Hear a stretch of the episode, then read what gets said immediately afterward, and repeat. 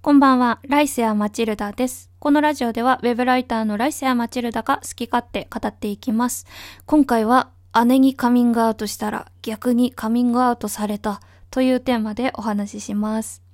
前情報として、私は女体が好きな女体、一般的にレズビアンと呼ばれる人です。で、大学4年生の時にレズビアンオフ会に行き始めて、そこで今の彼女のレオンちゃんと出会って付き合うことになりました。今はレオンちゃんと同棲していて、交際期間は4年です。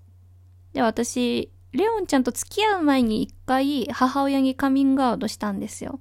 だから、姉にカミングアウトしたのって、レオンちゃんと付き合ってから1、2ヶ月後くらいなんですね。その時のシチュエーションっていうのが、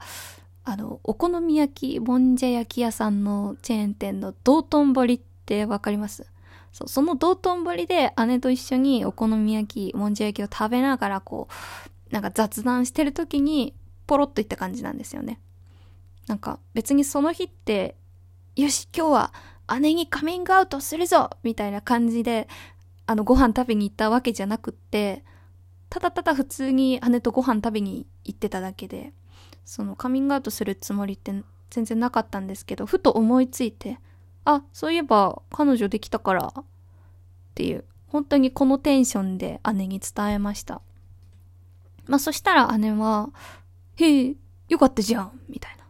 ほんとこういうノリ。こういうノリで、なんか心よく受け入れてくれましたね。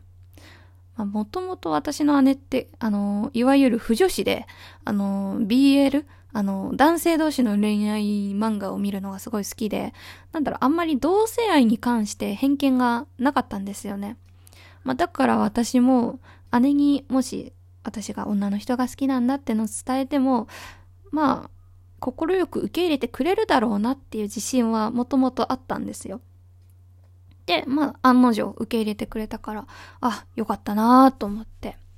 で、まあそっから、あの、彼女との出会いがレズビアンオフ会だったってことも姉に話しました。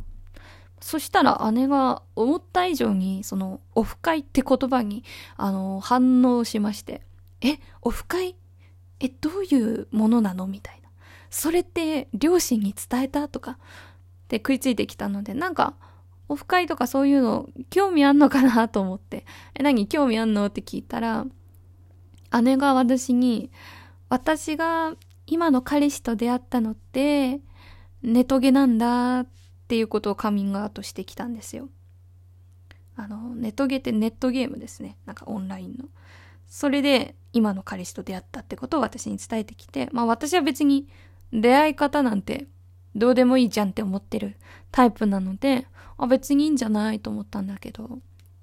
なんか姉はそのネトゲで出会ったってことを両親に言えてないらしくって、本当のこと言った方がいいのかなーって私に相談してきたんですよ。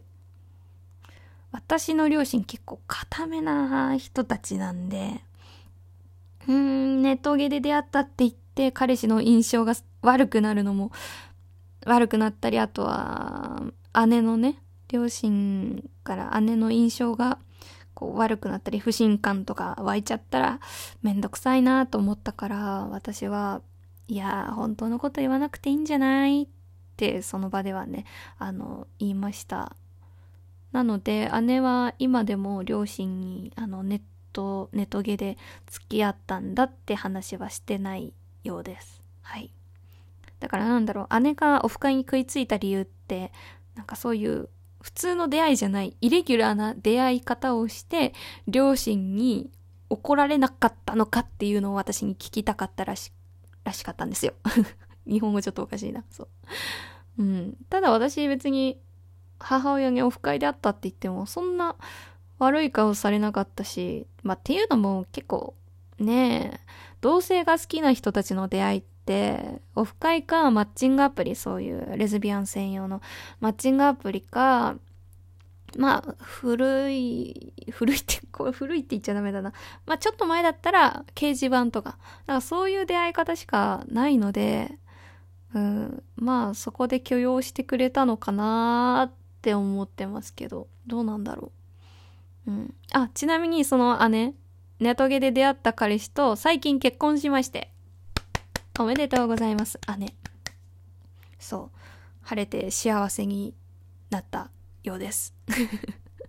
おめでとう。なかなかね、コロナで会えてなくて、ちょっと遠くに住んでるので、まあ、コロナ明けたら、なんか、お祝いとかしたいなって思ってます。はい。皆さんのパートナーとの出会いって何でした？もしよかったらお便りください。普通の人だ、普通、ああ、えっ、ー、と、男女カップルの場合って、何で出会うことが多いんだろう。やっぱり学校とか、会社とかあでも最近はマッチングアプリとかも流行ってるし。あ、でも私の友達は合コンで出会って、その合コンで出会った彼氏と、あの、今年結婚することになったって言ってるんで、なかなか合コンでの出会いもポピュラーなのかもしれない。というので、もしよかったらお便りでパートナーさんとの馴れ初め、出会いについて教えてください。ということで、今回はちょっと、あの、短めなんですけれども、ここで終わりたいと思います。次回もぜひ聞いてみてください。おやすみなさい。